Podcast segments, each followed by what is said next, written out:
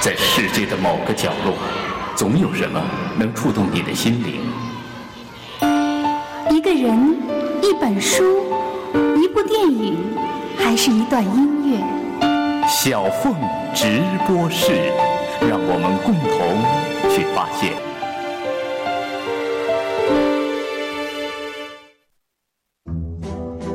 他的理想是做一名神父，但却误入黑道。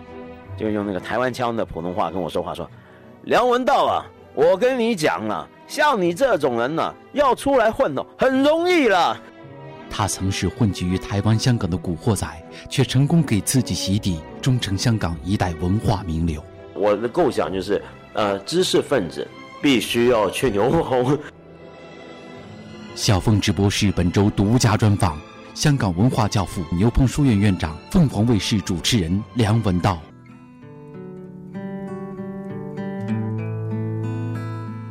我活着的主要兴趣在于成为一个另外的人，一个不同于原来的我的人。大家好，这里是山东电台经济频道小凤直播室，我是小凤。上周的节目里，我们认识了一个非常有趣的人，他就是有香港文化教父之称的香港艺术发展局顾问、香港牛棚书院院长、凤凰卫视节目主持人梁文道。本周我们将继续分享梁文道为我们带来的书籍和电影。梁文道一九七零年生于香港。四个月后呢，就被父母送到了台湾，随外公外婆一起长大。高中返回香港，后来毕业于香港中文大学哲学系。我们首先来回顾一下上期节目的精彩片段。我知道这个文道在香港文化圈儿哈，人们都称你为教父哈。但是我觉得见到文道的时候，就会感觉，哎呦，这个教父是不是有点太嫩了一些呀？其实你本来是想做。神父的是吗？是真的。我中学的时候在台湾住，我跟一群神父相处的特别好。你知道，当神父不是说你想当就能当的。神秘在什么地方？就是说我们那时候特别讲究一件事，因为英文讲叫 calling，上帝的或者天主的召唤。那么那时候我常常祈祷，就等这件事发生。就一直没听到那个声音，是吗？那个召唤一直没有来到你的生命里，一直没有来。其实文道你大概就是在上。呃，小学那会儿是不是也那个偷偷的看过毛主席的书呀？小学还没有，中学就有了。小学的时候啊。因为受到那种台湾的教育，因为我不是说了吗？我跟着我的爷爷长大，我爷爷是个老国民党员，他们那些都是对蒋介石啊特别的忠心耿耿。那时候台湾不是特别喜欢喊什么啊反攻大陆啊什么的那一类，说大陆的同胞生活在水深火热之中，等待我们去解救啊什么什么。我们那会儿上学，我们受到的教育是全中国都解放了，就还剩下台湾那一小片地方，台湾人民生活在水深火热之中。生火热，对，大家都生活在水深火。火热之中，大家都要去解救大家，所以那时候现在想起来特别的好笑啊。对，而且我的身份也特别不确定。反正你在台湾，人家叫你叫港仔；在香港，人家叫你叫台湾仔。是不是因为这个原因，所以也不是港仔还是台湾仔，最后就干脆就变成古惑仔了？哎，对，做古惑仔多好。听说你好像是从台湾回香港的时候，临走前一天，就是还有当地的那个什么青联帮、竹联帮去找你，请你入伙，是吗？然后他就过来找我。就用那个台湾腔的普通话跟我说话，说：“梁文道啊，我跟你讲啊，像你这种人呢，要出来混哦，很容易了。”那我大哥赏识了一番。大哥赏识，那我说，哎，我要出来混还很容易，那我就出去混呗。一混就混到香港来了哈。对，就混到香港来了。很难想象你曾经是一个街头小混混，那那你究竟什么时候真的把自己给漂白了？居然还上大学了哈，还学哲学。你是不是你那些小混混朋友一听说梁文道要上香港大学哲学系念哲学，大家是不是要集体晕倒呀？也不会，我自己的生活是很割裂的，就是说。我去跟人家混，比如说我很记得在台湾的时候，要我要坐一个很长的这个呃公车才能够回到家，坐那个大巴的时候呢，那么中间要转车，那个转车的地方正好有家书店，有时候是跟人打完架，或者预备要打架，预备要干一场大架啊，约好了在什么地方决斗大家。之前呢，对我就说好，我们几点几点怎么样？咱们走，到时候啊，你们给我看着办啊，你们找死怎么怎么？然后但之前呢，我就会自己先在书店先看看书，看完书，哎，时候到了，就拿把刀去了，是这样的。所以我从来不觉得喜欢当古惑仔跟喜欢看书是不能共存的事情。没想到小混混里居然也是藏龙卧虎。对，是啊，我记得那时候。我在台湾的时候，有一回跟着一个比我大两三年那种小混混头，带着我们到隔壁的学校去偷球棒，那个球棒敲人够狠的。然后偷了之后呢，就跑啊，跑到一个河边，一个堤防的那底下坐着歇着啊，一个桥底下，对着河水，然后大伙喘气，然后就抽烟，然后突然之间我看到那个老大兜里头传本书出来给我，说梁文道喜欢看书，看看这个吧。哦，我就看这什么书啊？老大有的时候都不都是色情漫画，还小说，还是哎呀，那肯定是好书了。我想这个好书一拆开，不就女子书吗？打开来看，哎，都是字啊。然后看看那个书的作者，叫做川端康成。我说，哎呀，这可够狠的，日本鬼子最最好色了，这肯定是本超级黄色的小说了。后来回去翻，翻了脑袋闷得发慌。我说啊，这就事儿了，这不是吧？后来呢？结果那个变成我看的第一本川端康成的小说。幸亏他给你的不是一斗舞女啊！其实要给你一斗舞女的话，估计你那会儿兴趣可能就更大。对，兴趣会更高昂。这里是小凤直播室，今晚嘉宾是香港文化名流油棚书院院长、凤凰卫视节目主持人梁文道。在香港呢，他有多重身份，是一个集评论家、组织者、社会活动者三位于一体的多元角色。他跨越的界别之广，参与的领域之多，几乎可以和三四十年代北京、上海那些活跃的前辈文化人相媲美。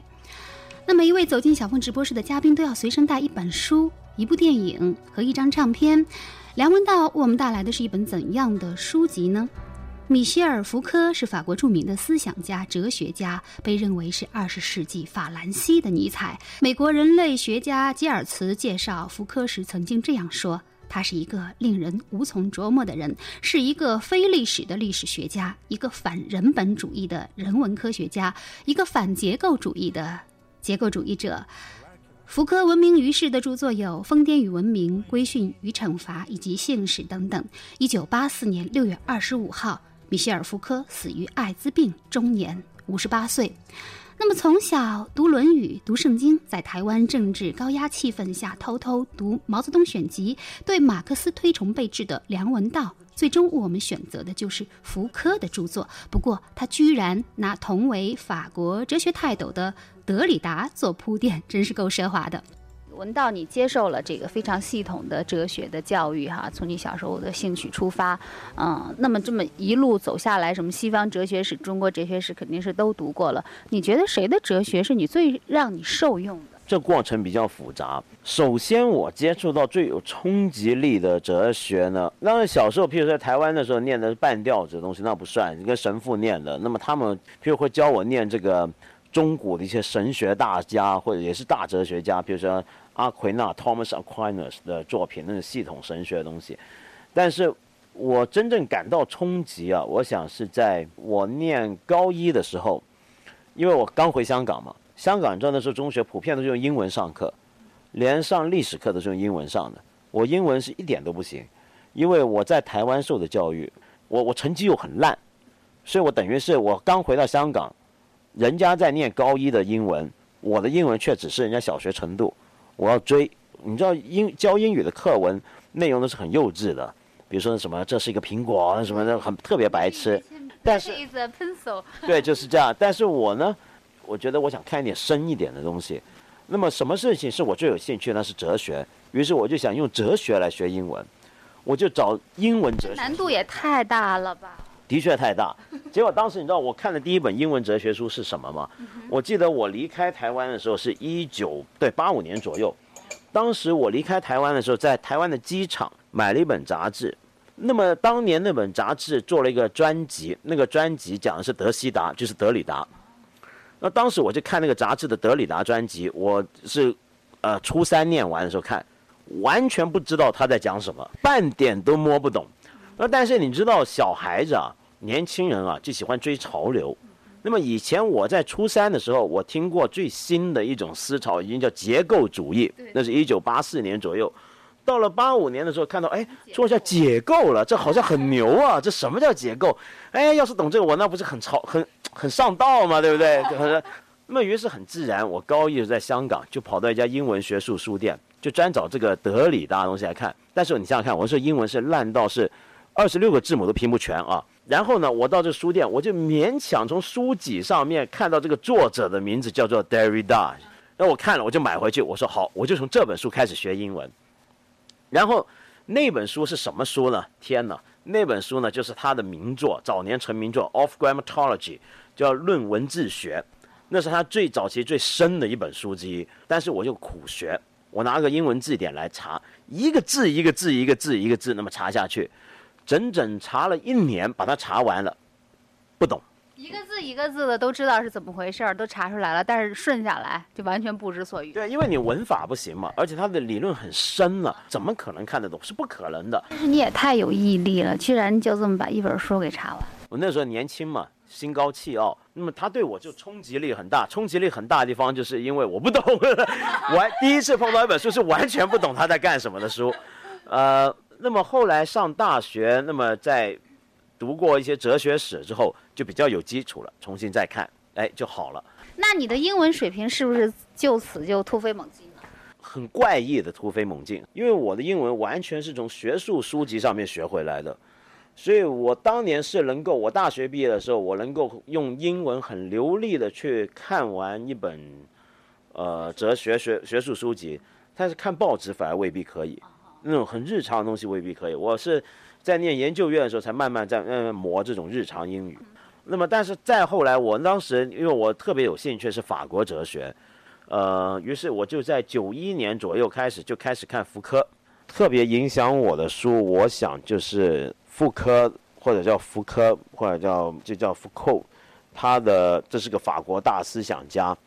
啊，我见过你以前也访问过严俊，他也很喜欢他。因为福柯他非常的红嘛，在这个学术圈子里很有影响，有很多就什么福柯思想肖像啊，很多关于福柯的书籍，什么福柯的生死爱欲了之类的，就这样的书哈。以我所知，中文世界里面第一本谈福柯跟谈拉康的书都是香港人写的。是八十年代的香港曾经有过一阵子叫结构主义跟后结构主义热潮，很多文化人很喜欢谈。有一个香港的现在做电台 DJ 的人，当年他是想当学者的，叫邵国华。他当年是个福柯迷，他写了一本书，是中文世界第一本讲福柯的书。那么那时候我第一次看福柯的东西，就是透过这本书来理解的。那么到我念大学的时候，我就觉得特有意思，我自己直接去看福柯的原著，然后看很多大量的福柯的关于他的二手文献，人家写他，我就发现原来这本书是抄的。这不是第一次在这儿揭你朋友的老底儿吧？不是的，而且我后来他也承认啊。呃，那时候我还记得有朋友问我，就我揭发这件事儿之后呢嘛，有一些年轻一点的同学问我，就说要想也想念一下福柯，念什么好？一开始看我说是这本嘛，他们说，哎，你不是说这是抄的吗？我说对，他是抄的。就因为是抄的，你才看，为什么呢？因为我说，因为有一些对，而且是有的呢，是写的啊，有的有当时已经有一些人是写福柯，就写关于福柯的介绍，我就说啊，这个我建议你看抄的，不要看写的，为什么呢？因为写的那个不一定好，抄的那个，由于他抄的那本书是好书，所以他肯定好，这个特有意思。一个关于福柯的书的小段子，那就是说福柯福柯的思想对你的启发，对你的影响最深的。是哪一点呢？我受他影响最大，是因为早期我比较关心纯粹的哲学问题。那么你从一个搞纯粹哲学问题的人来看，他的做学问的方法是很不哲学的。初看起来，为什么？因为他用他是用历史学的方法，但是他用历史学的方法来讨论哲学的问题。比如说，我举个例子，像哲学里面有知识论这回事，知识论里面其中一个关心的课题就是人怎么可能。去认识关于自己，人可不可能客观的认识自己？呃，好像是不能的，因为我们站在自己的角度，怎么可能跳出来完全当成第三者去看自己呢？那么这是个哲学问题。但是福柯呢，他用了一个历史的方法去描述关于这种问题，不同的历史时期有怎么样截然不同的处理方式，而这些处理方式背后又牵涉到一些什么样的整体的社会的。制度跟形态的转变，权力分布的呃方式的转变，那么后来呢，我受他影响，我才发现，因为我本来就是很杂的人，我什么东西都有兴趣，但我学哲学的时候就想很纯粹。后来我发现，其实学问就是它是可以打通的，而且用历史的方式去处理知识的问题，处理哲学的问题，是一条走得通的道路。比如说，他像他早期最有名的作品就是，呃，古典时期疯狂史，也就是所谓的《疯癫与文明》这本书啊。那么这本书里面就是说，哦，原来疯狂，那么不同的时期对疯狂是有不同的想法的，怎么样？但这本书里面一直在琢磨的一件事情就是，到底什么是疯狂？那么既然你告诉我们说，呃，疯狂。是在不同的时期有不同的说法、不同的表述。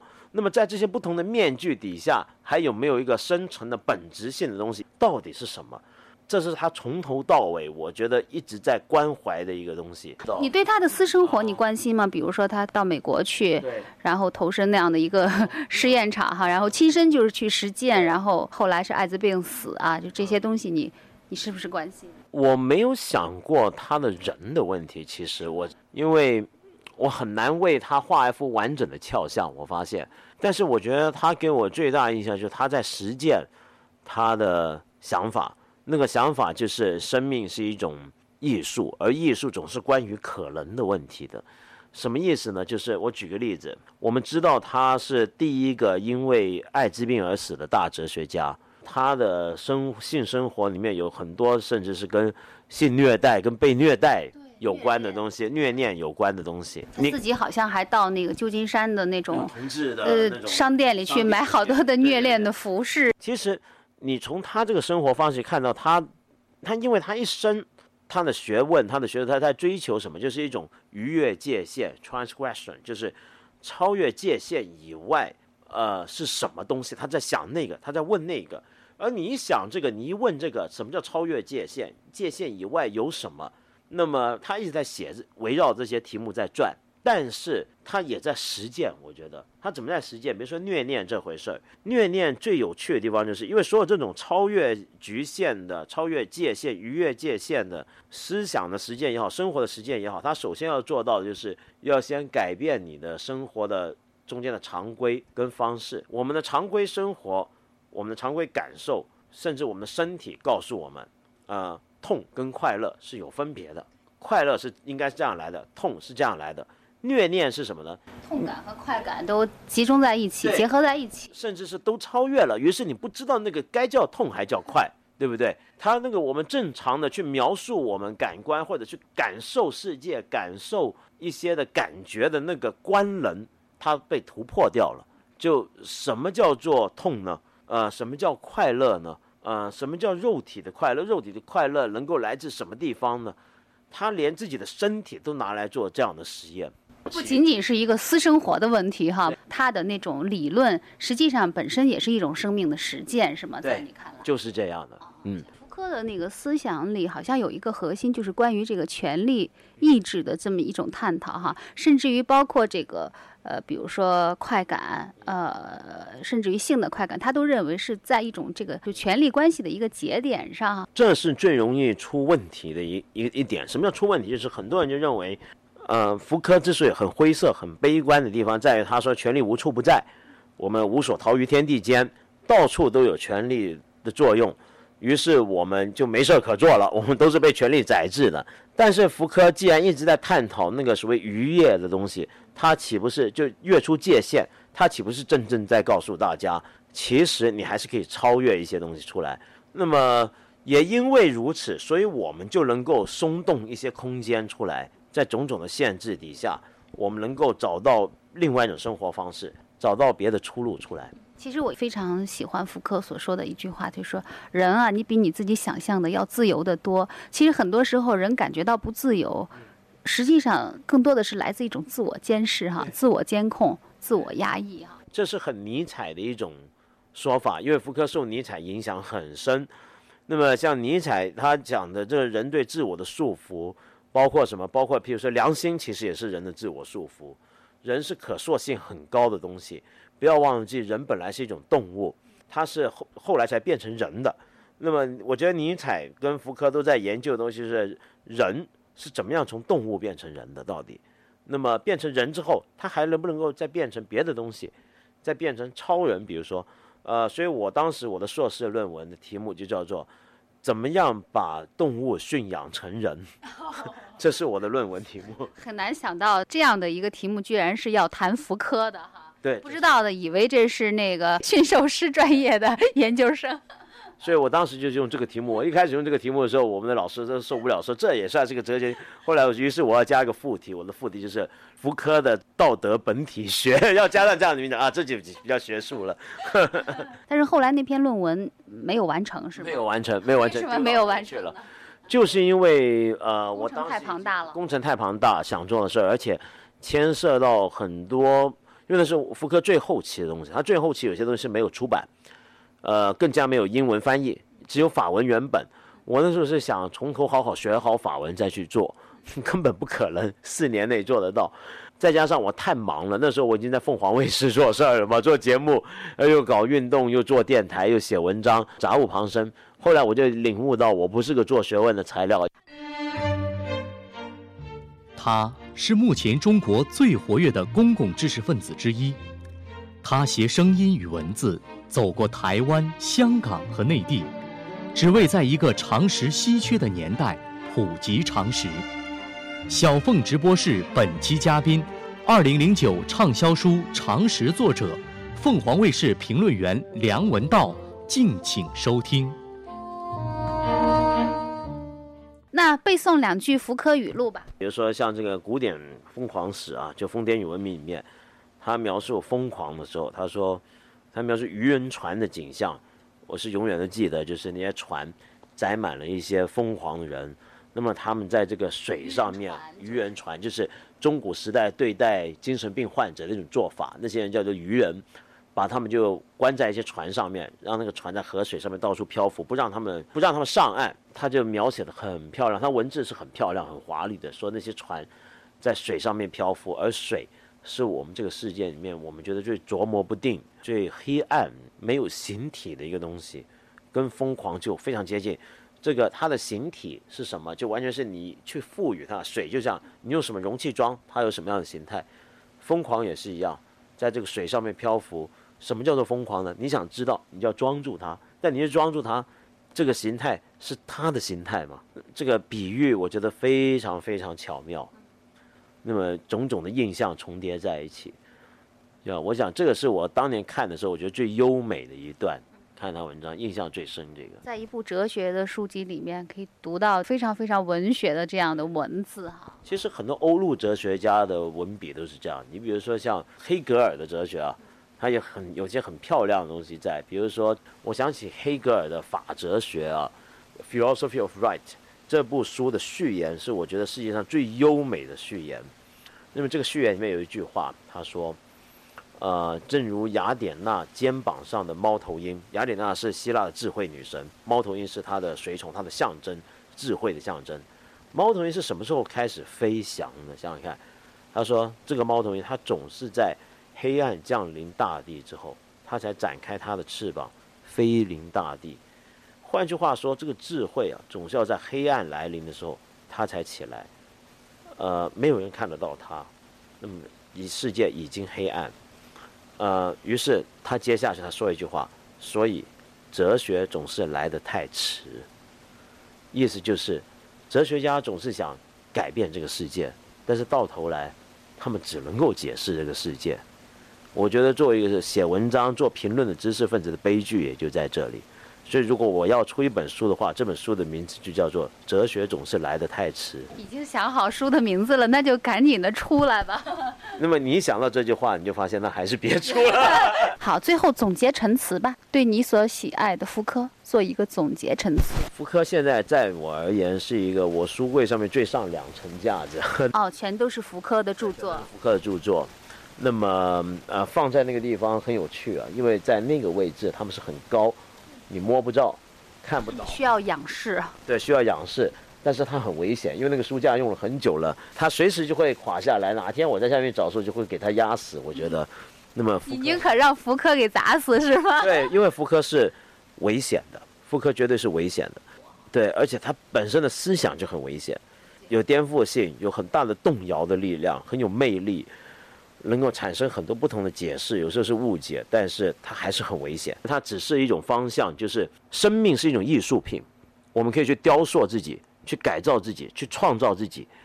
去不断的新生，寻找自己，然后把自己带到一个未知的世界、新的方向。呃，我们是可以去变成一个不一样的人，呃，过不一样的生活，去逾越出我们现在生活给我们的界限。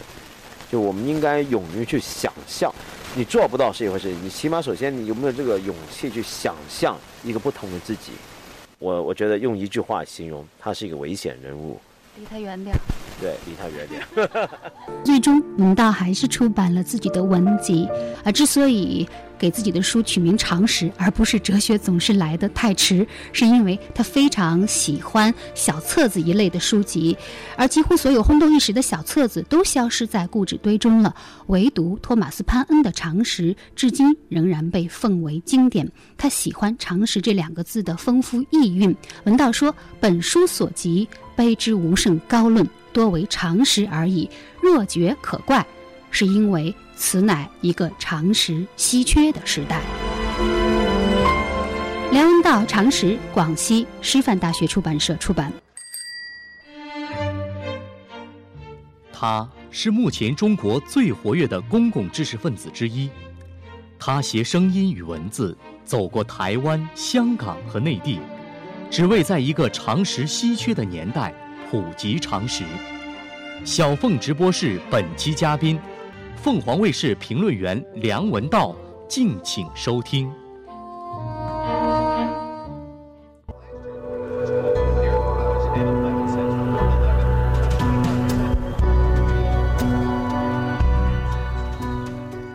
欢迎您继续回到山东电台经济频道小凤直播室。我们今晚的嘉宾是有“香港文化教父”之称的香港艺术发展局顾问梁文道。刚才呢，梁文道我们带来的。一本书是法国哲学家米歇尔·福柯的著作，那是他大学时代未完成的硕士论文的选题。但是，如何像福柯一样逾越生活的常规和权力的界限，成为另外一个人，一个不同于原初的我的人，却是梁文道一生要实践的课题。那每一位走进小凤直播室的嘉宾都要随身带一本书、一部电影和一张唱片。下面我们就来分享梁文道。我们所带来的一部电影。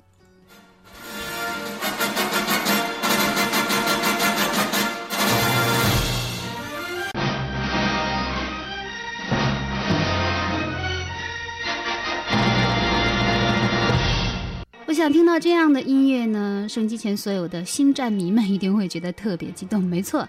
文道呢，其实在香港是非常著名的影评人。当我们谈到电影的话题的时候，他给我几个这个备选的电影名单，我为他挑选了乔治·卢卡斯的《星球大战》。那从一九呃七零年到一九八零年之间呢，乔治·卢卡斯出品了《星球大战》三部曲。而在呃九十年代末开始，他又拍摄了这最初的三部曲之前的故事，叫做。《星战前传》，同时呢，他把最初的三部曲改为六部系列的第四、五、六集。那么这部影片描写的是很久以前的一个遥远的星系，肩负维护和平正义使命的绝地武士与各种邪恶势力做斗争的故事。那么，绝地武士呢，是一群有着非凡天赋的人。他们通过各种筛选，在幼年的时候就开始接受特殊的训练。他们的宗旨是认识和使用原力。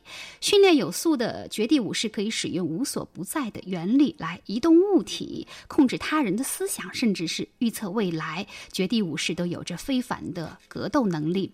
那么，最初的《星球大战》三部曲，也就是《新希望》《帝国反击》以及《绝地归来》，告诉我们的是，绝地武士卢克，他从一个年轻的农场男孩成长为一个对抗邪恶帝国的英雄，并且不得不对抗帝国最坚定的领导人，掌握他父亲命运的黑面人。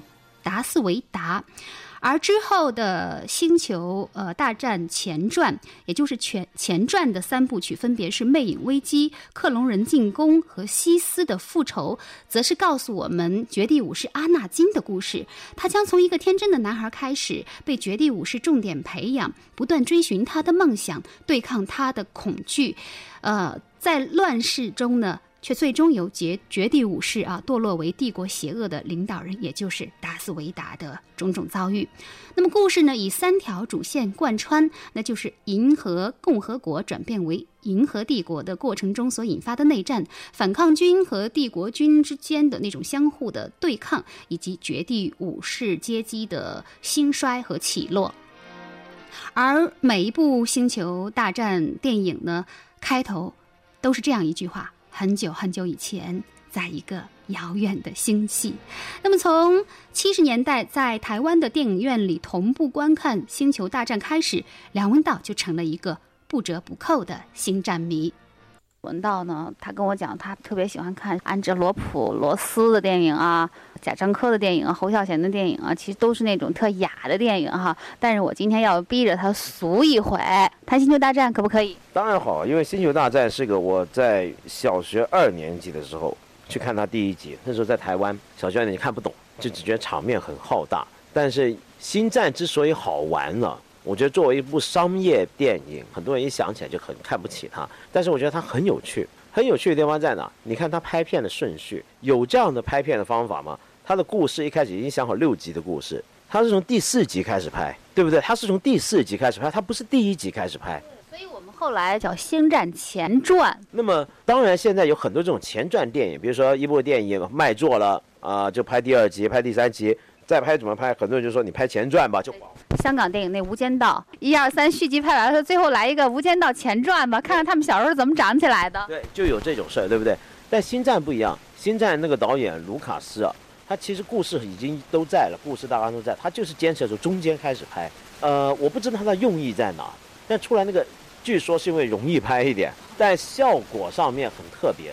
它很特别的地方就是那个画面一开头是什么？是一个太空飞船在这个画面上面穿过，在无数的星海之中飞航，然后你看到另一个很大的太空船在后面追着这个小太空船，那个太大太空船非常大，比起来那个比例。再看你发现有另一个更大的太空母舰正在下面飞。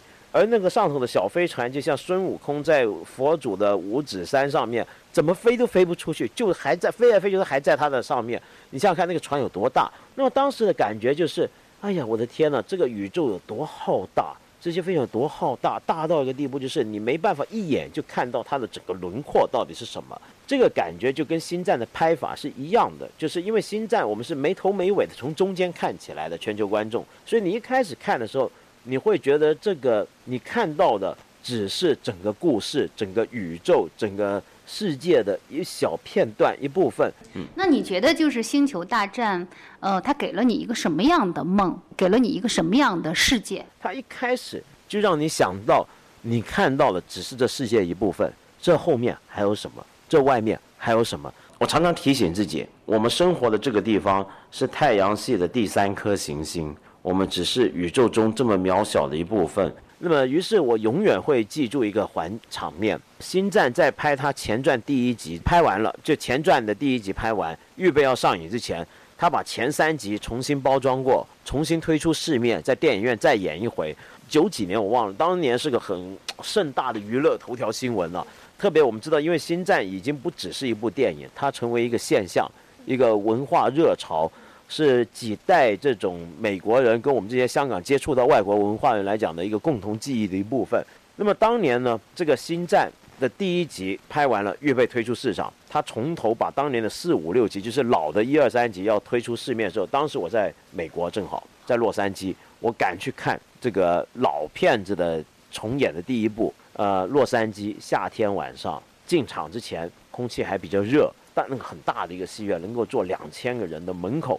站满了星战迷，那星战迷有的年纪跟我差不多，有的比我大，然后有的人是化好妆来的，假装里面的人物，非常热闹，像嘉年华会。然后有的人带着那些里面的光剑，是在外面打来打去的啊。进场一坐下来，这戏一开头的时候，对，小时候看到那个画面，又重新我们电视上后来看过无数次，但是在电影院重新我们又能看一次。然后他这个电影一开头呢，他是这样子，一行字是斜斜的从画面的下方往上走上去，就在这一刻，他那个字幕还没出现，那个字幕是大约说一下这个故事是讲什么的那那个意思啊，居然有观众在现场就背出来了，他在背每一行字一行字，他在总是比那个荧幕快一行背出来。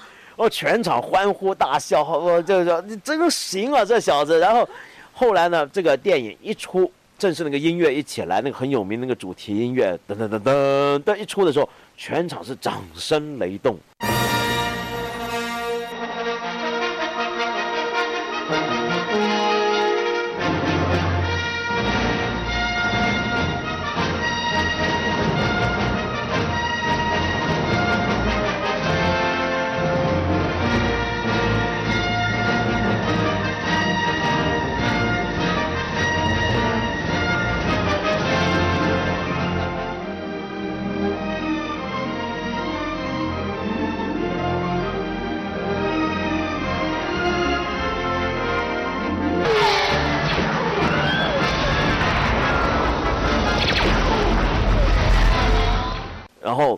后来呢？啊、片子里面每次出现一个大家熟悉的人物的时候，下头人就会大叫耶，喊他的名字。好，然后片子完了，完了之后散场的时候，我离开，那时候已经开始有点晚了。呃，洛杉矶那种地中海型气候，就是晚上太阳下去，它可以变得很冷。然后我看到很多人点了烟，很瑟缩的在街头走，整个场面突然是冷漠下来，大家冷下来，大家没话讲。为什么？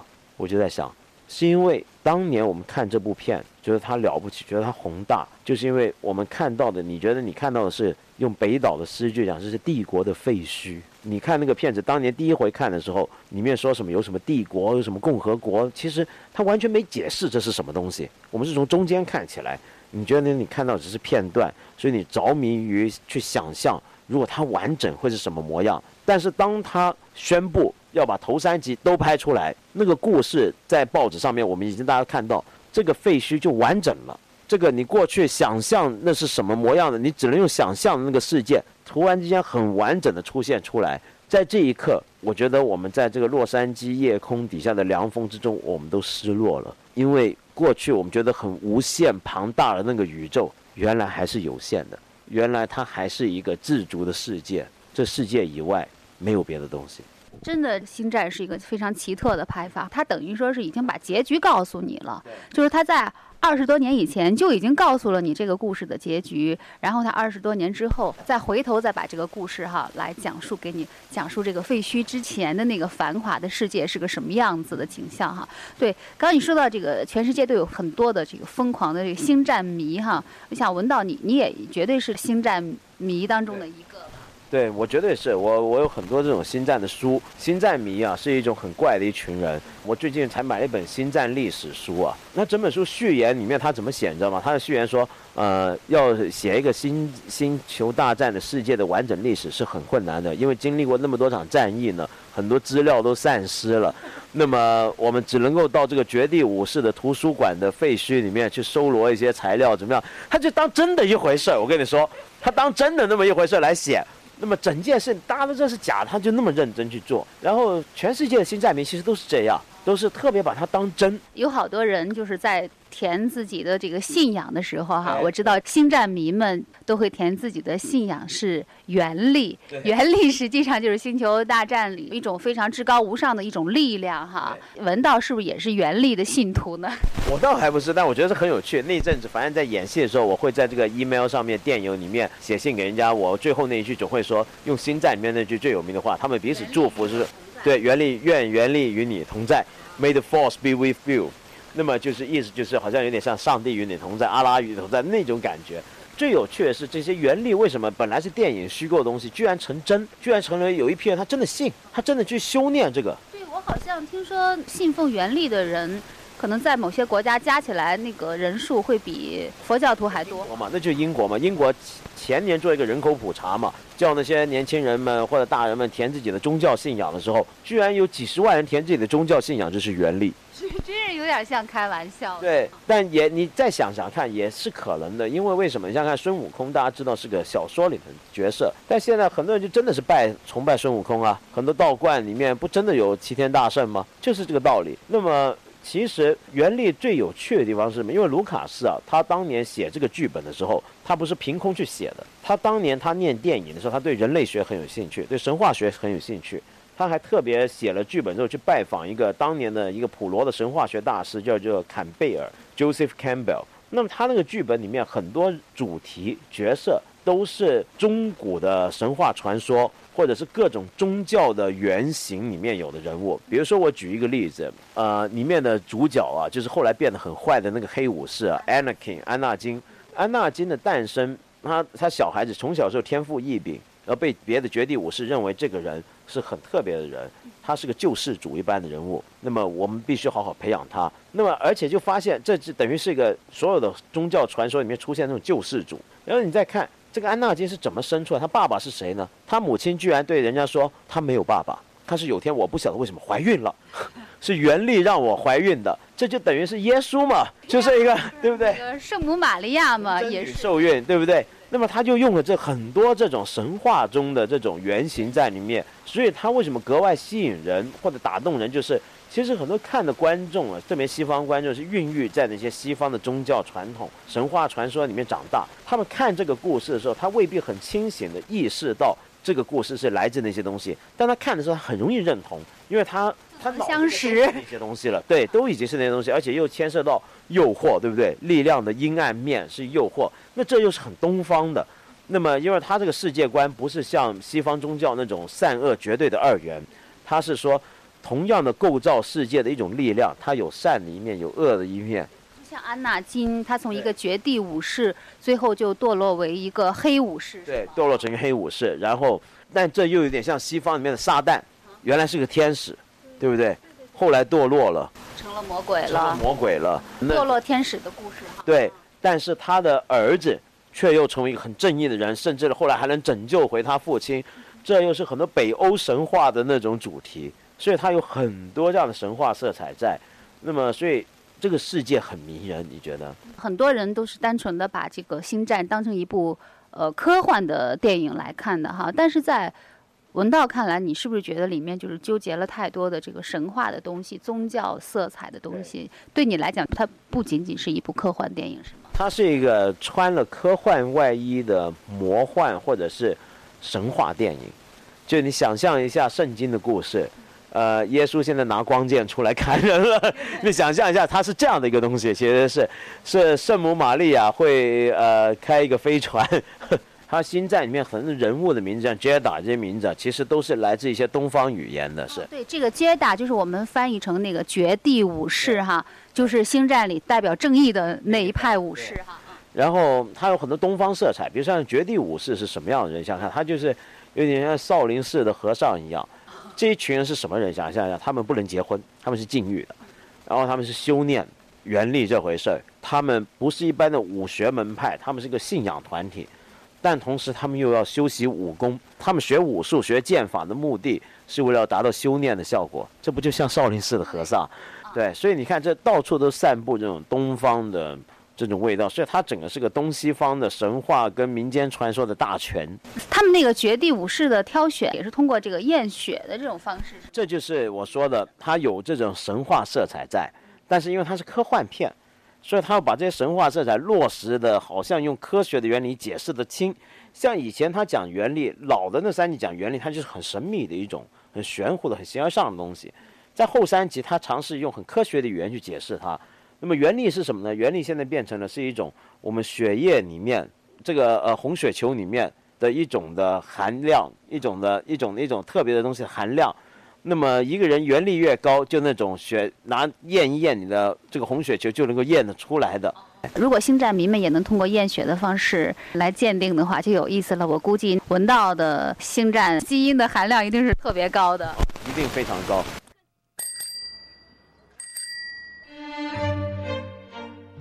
他是目前中国最活跃的公共知识分子之一，他携声音与文字。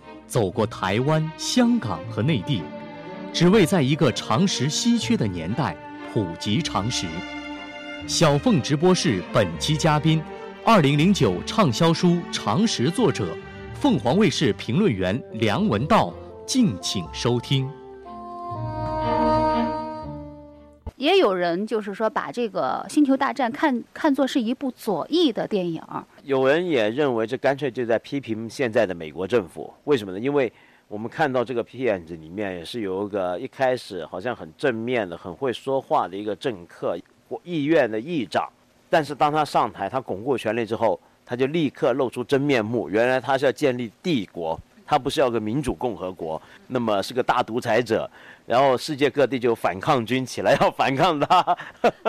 那么就是，尤其是后三集出来的时候，我记得好像有一集一上来就是一些这共和国的议员们在在讨论什么税收的问题哈，这会不会破坏你对这星球大战的那种想象呢？那个世界更像是你所处的这个现实世界的一个幻境。我觉得。当然，你问我这种老的星战迷，我还是喜欢以前拍那三集。但后这三集我觉得也很有趣，就是这种细节。因为以前其实他就七十年代的时候，他拍的时候就已经有一个坏蛋的一个角色，叫做那个角色叫贸易联盟。你想想看，这个很有意思啊。这个就像我讲反全球化，对呀，这贸易联盟坏在什么地方？因为他要促进自由贸易，他要逼迫所有的星球对他开放市场。然后让他们在里面去进行贸易，然后还有银行工会，也都是一帮都是坏蛋，这不就现在跨国企业的联盟吗？你想想看，这就是我觉得，所以从这个角度看呢，你可以说他有个左翼的解读，把它解读啊，他在反全球化，其实是。那你最希望拥有的呃一个星战中的武器是什么？那当然就是光剑了，激光剑。对啊，在那个网上买嘛，因为它对一倍，因为它那个光剑啊有好几种，有一些小孩玩的，就是一个塑料管。开了之后就打来打去的会发光，呃，标准星战名是自己制造的，里面那个液晶啊，自己造一个管，然后那个玻璃管里面放着那个就能够发光，然后那个把手还真的用金属打造，特别漂亮。那么我没空去造那个，那个又没得卖。但是我后来我发现有个地方有个玩具店，呃，有些网上的地方玩具店啊，他们就只卖那个把手，那个把手当然喷不出光出来了，对不对？就只是个把手，但那个把手很漂亮。我就想说，哎呀，我应该买一个，真的就带在身上，那么天天带在身上去做节目的时候，看谁不顺眼，比如说看窦文涛不顺，看见。那《星战》落幕六集，呃，全部拍完了，你觉得这个世界完整了吗？就是那个《星战》的世界，你觉得有没有遗憾？有没有什么就卢卡斯，你认为还需要交代的事情没有交代？我想他对他来讲就没什么好遗憾了，他钱赚了那么多，然后，嗯。星战，我觉得作为一个文化产品或一个集体的通俗文化遗产啊，它是不会完结的，它也不可能完整，因为有多少星战迷就有多少个星战的世界，每个人都有不同的演绎，而且星战电影是拍完，但他原来他的想法是要拍九集，他现在只拍了六集，呃，他不拍的三集其实已经有别的。啊，星战迷自己在用地下的方法、独立的方法去把它拍摄完成，或者有人写成小说，有人拍成卡通影片，弄成各种各样的东西。其实大家都在延续自己的星战梦。呃，我们要考一考文道，既然你说你自己是星战迷，呃，比如说你认为星战里你你最喜欢的一句话、最牛的一句台词是什么？太多了，我现在我要想一想，真的要想一想。不许这么狡猾的回答。我想就是那句我也常在电邮上面用的那句话，就是 “May the force be with you”，就是但愿力量与你同在。或者有时候把它那个 force 那个力量，有时候有中文翻译把它译成大能。那个力量就是星战宇宙观里面最主要的创造世界跟维持世界生长，甚至毁灭世界那种力量，就叫做 force 力量。其实就是原力是吗？就是原力啊。然后就是很多人把这个原力当成自己的一个信仰，也是这个词 force。是那个，就是那个 force。如果有一份问卷摆在呃文道的面前，信仰这一栏里，你会填什么？没有，没有。其实我对宗教有非常浓厚的兴趣，我也曾经有过一个很浓厚的宗教背景，呃，但今天到这一刻，我觉得我没有什么特别的信仰，呃，我跟很多教徒、不同宗教教徒相处的很好，我也常看也跟研究他们的东西，但是暂时到这一刻，我觉得任何宗教信仰对我来讲是我我没想过我需要的东西，至少到现在是这样。嗯。那有没有什么东西在你的生命里是可以代替这个？呃，这个信仰的一个位置的有没有？好像也没有，也没有，嗯，没有什么。那就是说，你你所相信的那种绝对价值的东西有没有？也没有。我我我根本怀疑任何加上“绝对”两个字的东西。是我觉得我做的所有的事情都想改变一下世界，或者是实验，实验性的人生，或者帮社社社会做一些实验，做一些观念上的实验。但是问题是，这不基于任何绝对的价值。反过来是基于对所有绝对价值的不断的怀疑，比如说参加环保运动，这是因为我们的社会对于不断的成长是绝对相信的，像过去盲目追求经济的发展，呃，战天斗地，我们对战天斗地，对，呃，女性运动、女性主义是基于一种对绝对的男女社会位置的分配的怀疑出发，呃，所以我觉得未必需要什么很绝对的信仰。去或者一个掌握绝对真理的感觉，去让我们去做一些事儿，那是不需要的。呃，文道最喜欢的一部电影，其实是我逼你喜欢的哈。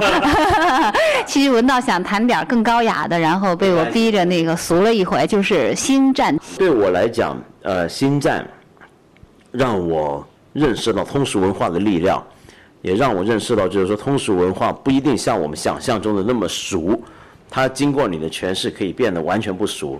但它继续保有俗文化的那种魅力跟鲜活。我觉得看《星战》的经历跟对《星战》着迷的经历，是一个我现在看很多通俗文化的一个标本。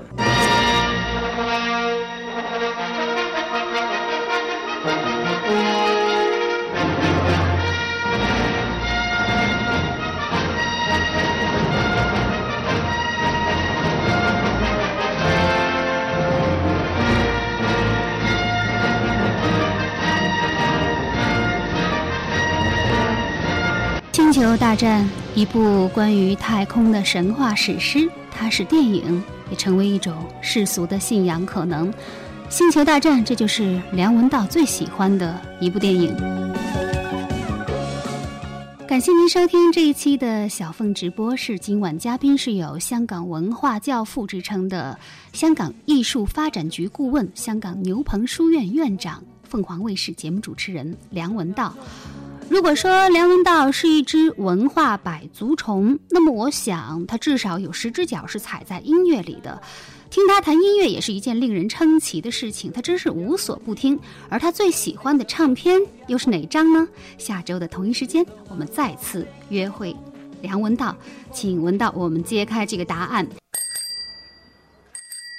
感谢您收听本期小凤直播室，也欢迎您登录小凤直播室主页。在任何一个搜索引擎搜索“小凤直播室”，就可直接抵达。小凤直播室，让我们共同去发现。